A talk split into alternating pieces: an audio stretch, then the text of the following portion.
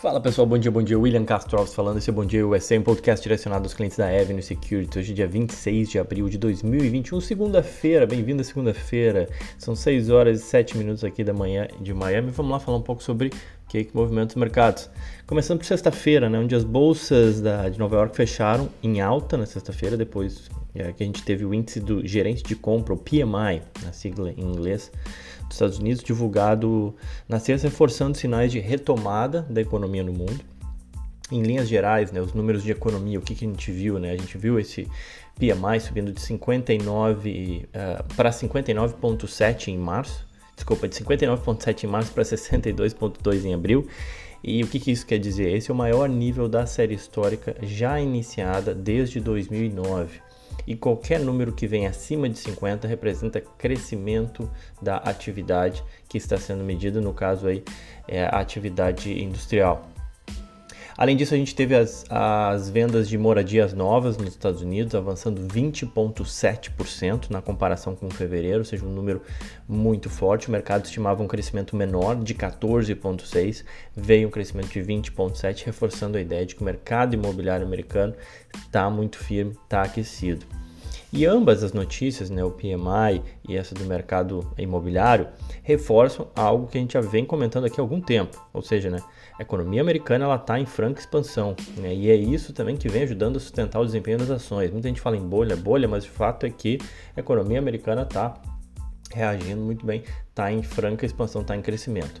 Bom, na semana passada a gente viu o Dow Jones subindo 0,67 na sexta-feira e ao longo da semana acabou tendo uma queda de 0,4 alta para o S&P de 1.09 na sexta-feira, queda de 0.2 na semana, praticamente estável, né? E o Nasdaq subiu 1.44 na sexta-feira e acumulou uma queda de 0.8 na semana. Então a gente teve leve, leves quedas na semana passada, depois de fortes altas na bolsa americana. Setorialmente, né, destaques para o setor uh, na sexta-feira para banco, bancos regionais, KRE, que sofreu é, na quinta-feira com a notícia da taxação, aquela que eu vou comentar aqui, né, tributação, a, a proposta do, do, governo, e aí acabou se recuperando na sexta-feira, fechando com alta aí de 4% os bancos regionais, KRE, o ETF do setor. Na ponta oposta, o setor de consumo não cíclico, né, o XLP, desculpa, de consumo cíclico XLP teve queda de 0,26 na sexta-feira. Na semana, destaque de alta para o setor de biotecnologia, o XBI, que acumulou uma alta de 2%, mesmo com a leve queda da bolsa, além do VNQ, mais focado em REITs, os fundos imobiliários americanos, subindo 1,7%, também de novo, mesmo com a queda na bolsa. Né? Na ponta oposta, o XOP de petróleo caiu 2,1 e o XLY de consumo cíclico caiu 1,1. Esses foram os destaques aí da semana passada em termos setoriais. Falando aí de diferentes mercados, né, vamos dar uma olhada geral. O que, que a gente tem visto assim, em termos de economia? Né? Os juros americanos de 10 anos, aqueles que a gente falou que afetavam muito o desempenho das empresas de tecnologia, eles voltaram a ceder e isso abriu um espaço aí para uma melhor performance também dos REITs, né? Eles também acabam sofrendo nos ETFs de, desculpa, os REITs e os ETFs de renda fixa que acabam sofrendo um pouco com a, essas mudanças de juros. Então, com a queda, os juros americanos voltando a ceder, abriu um espaço para uma performance melhor para os ETFs de renda fixa e também por isso e junto com o bom momento vivido pelo setor imobiliário, os REITs tiveram uma boa performance. É, então, conforme eu comentei, né, o ETF, o VNQ, que representa dois terços do mercado americano de REITs, né, ele engloba dois terços ali, tem quase, tem grandes REITs dentro desse ETF, tem os maiores REITs do mercado americano estão dentro desse ETF. Ele teve valorização de 1,3 na, na semana e acumulou aí, é, a, acumula alta aí de 6% no mês. Volatilidade, apesar de uma leve alta aí nessa semana, ela ainda segue abaixo de 20, o que é considerado um patamar bem baixo e positivo para o mercado de ações. Nas commodities, a gente viu o ouro se manter estável na, na semana, mas com uma recuperação aí e alta de 3,4 em abril. O ouro ele ainda acumula queda no ano. Né? O petróleo, ainda nas commodities, teve uma leve queda na semana e se mostra estável no mês no patamar de 62 dólares o barril. E as commodities em nível agregado elas seguiram subindo, não tanto pelo ouro nem pelo petróleo, mas por outras eh, commodities, especialmente as metálicas, tá? Uh, o Dow Jones Commodity Index ele acumula alta aí de 5% no mês. Para encerrar aqui o giro pelo mercado, o dólar teve uma alta aí de 0,78 registrada na sexta-feira, que não foi suficiente para compensar a desvalorização na semana. Né? Na semana, o dólar acabou com uma desvalorização de 1,6, fechando a 5,50 é, praticamente. Já é a quarta semana consecutiva de queda da moeda americana, encerrou o mês passado né, no 5,60.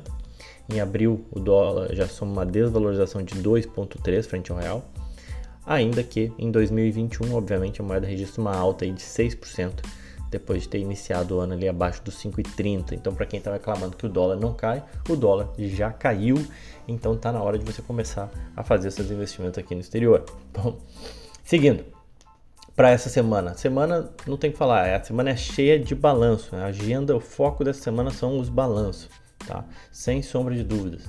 Daria para ficar falando a lista inteira, mas aí eu ia ficar o podcast inteiro falando só da lista de balanço que tem. Mas é, a gente começa já nessa segunda-feira, depois do fechamento de mercado, a gente tem a, a Tesla. Tá? É, daí depois, amanhã, na terça-feira, a gente tem Microsoft, Google, Visa, Starbucks, GM, 3M. Tudo isso na terça-feira, só para citar algumas. Quarta-feira já é a vez da Apple, Facebook, além da Qualcomm, Boeing e Ford. Quinta-feira a gente tem a Amazon, Mastercard, Comcast, McDonald's, Shell, Caterpillar. E na sexta-feira, para fechar as petroleiras, Exxon, Chevron, além da AstraZeneca e da Colgate Palmolive. E isso porque eu resumi bastante, tá? É, mas tem, tem muito mais balanço ainda essa semana. Então esse vai ser de fato o foco da semana. Em termos de agenda macroeconômica, obviamente a gente sempre tem algum evento, né? A gente tem pedidos de bens duráveis na segunda-feira, terça-feira é a vez da confiança do consumidor, quarta-feira estoques de petróleo e decisão de juros aqui nos Estados Unidos, além do comunicado, obviamente, do, do Fed, que é relevante. Quinta-feira a gente deve ver números do PIB, deve não, a gente vai ver os números do PIB dos Estados Unidos.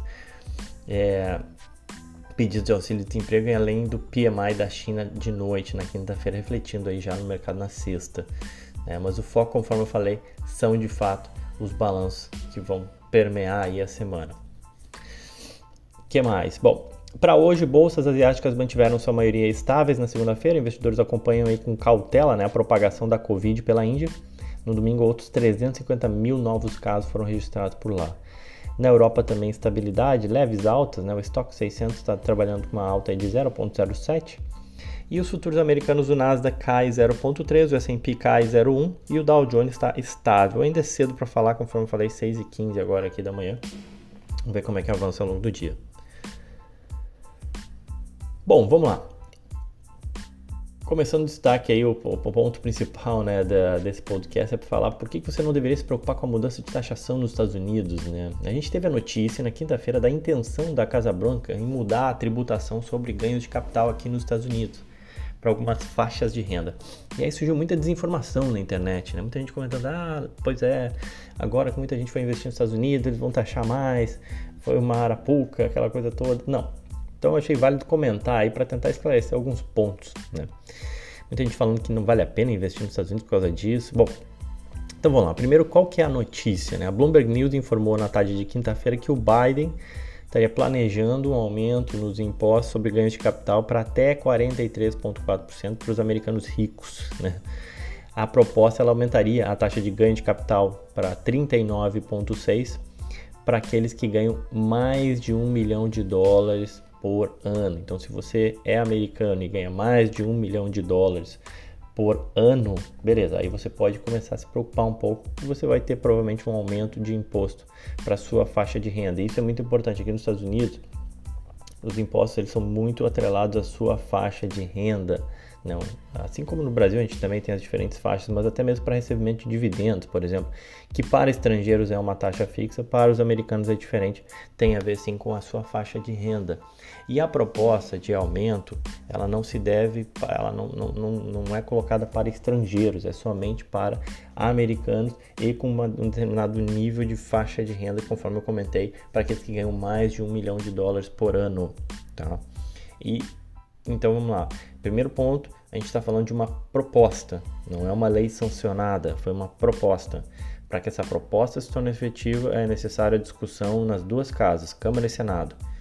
Apesar da maioria no Congresso e a maioria técnica no Senado, tem diversas divergências sobre o escopo e abrangência desse aumento de imposto.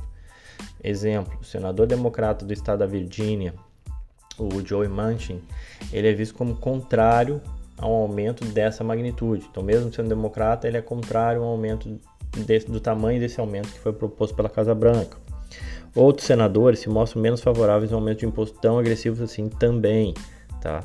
Então não é por acaso que a gente vê alguns relatórios do Goldman Sachs, UBS, todos eles na linha de acreditar que sim, vai ser aprovado algum aumento de imposto, mas algo muito mais brando, que não vai fazer o imposto sobre ganho de capital dobrar, foi uma tentativa da Casa Branca de jogar o assunto e, e negociar, joga para dobrar, fecha com um aumento ali de 20 para 28, por exemplo, como foi o caso do relatório do BS que fala isso.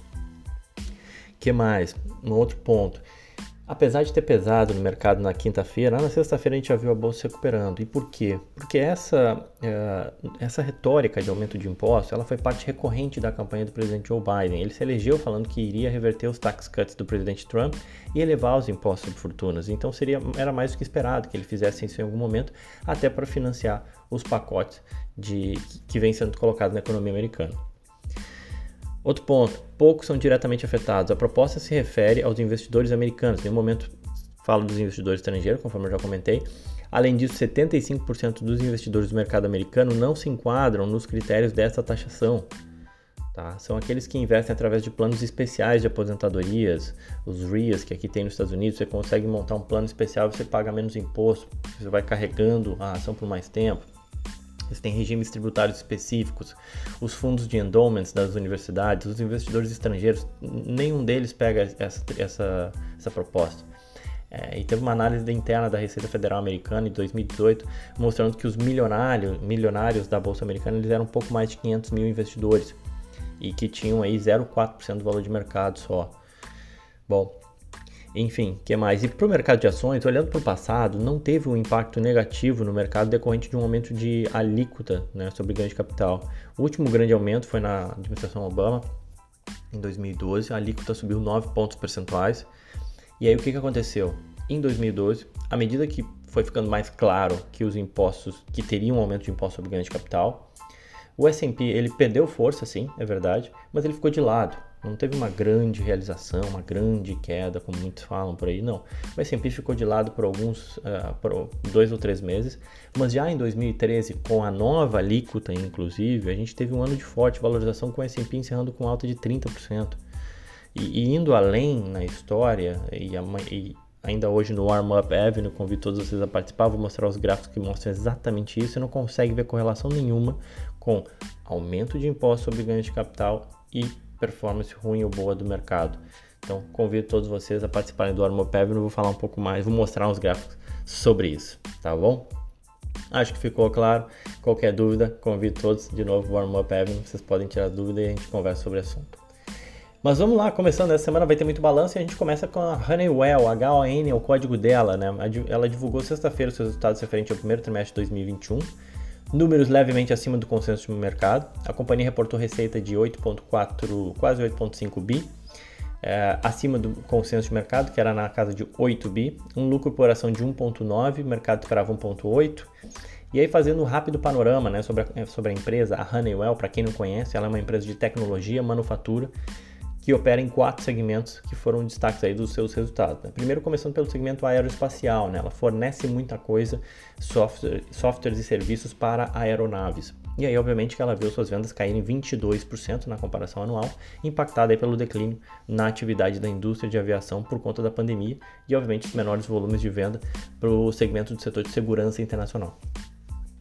Ela também atua no setor de materiais de performance e tecnologias, que é voltado para o desenvolvimento e fabricação de materiais manufaturados, ou seja, são materiais que vão para a indústria. Né? Tecnologias de processo, solução de automação, enfim, ela trabalha muito, ela é uma empresa de indústria que trabalha muito provendo outros materiais para a indústria também. Esse segmento sentiu uma queda de 6% no volume de vendas, puxado aí pelos atrasos contínuos em projetos de automação. Né? O mundo parou, os projetos de automação reduziram agora começam a retomar, mas ainda assim ela sentiu isso no impacto no resultado. Volumes menores também em energia inteligente, Smart Energy, e menor demanda por catalisadores da UOP, a Universal Oil Products, que é uma subsidiária da Honeywell que atua no fornecimento de produtos para refino de petróleo. e para a indústria petroquímica, então esse segmento também sentiu. É, a Honeywell ela atua em diversos segmentos, vocês vão ver que é bem amplo, né? Falei em aviação, petróleo, a indústria. Ela também tem o segmento de tecnologia para casa e construção, que oferece produtos, software, solução de tecnologia para smart homes, né? finalidade de tornar o ambiente doméstico mais conectado, confortável, seguro. As vendas dessa categoria registraram um aumento de 2%. E por último, o segmento de soluções de, em segurança e produtividade, que são soluções para clientes que gerenciam produtividade, segurança do trabalho, desempenho dos ativos. De novo, mais um segmento que atua aí para fornecer produtos e serviços para a indústria. O setor registrou um aumento aí de 47% de vendas, impulsionado aí pela demanda por soluções de armazenamento e fluxo de trabalho, além de um crescimento aí na, de soluções voltadas para a otimização de processos. Bom, a companhia elevou suas projeções para 2021 de receitas e lucro, ambos acima, inclusive, do que o mercado esperava. E a Honeywell negocia hoje a 25 vezes lucro para 2021, já não é nenhuma barganha.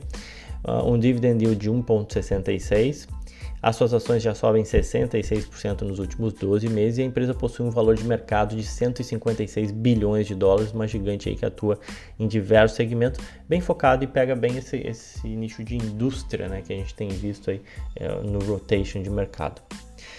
Bom, já falei demais, espero que vocês tenham gostado. Pessoal, ficamos por aqui. Ao longo da semana a gente vai comentar muitos balanços, muitos resultados, então nos acompanhe aqui para saber o que está acontecendo com a empresa que você investe aqui nos Estados Unidos. E que para quem quiser também pode me seguir nas redes sociais, onde eu também comento mais coisa, o Will Castro Alves, tanto no Twitter quanto no Instagram. Era isso então, pessoal. Desejo a todos um ótimo dia, aquele abraço.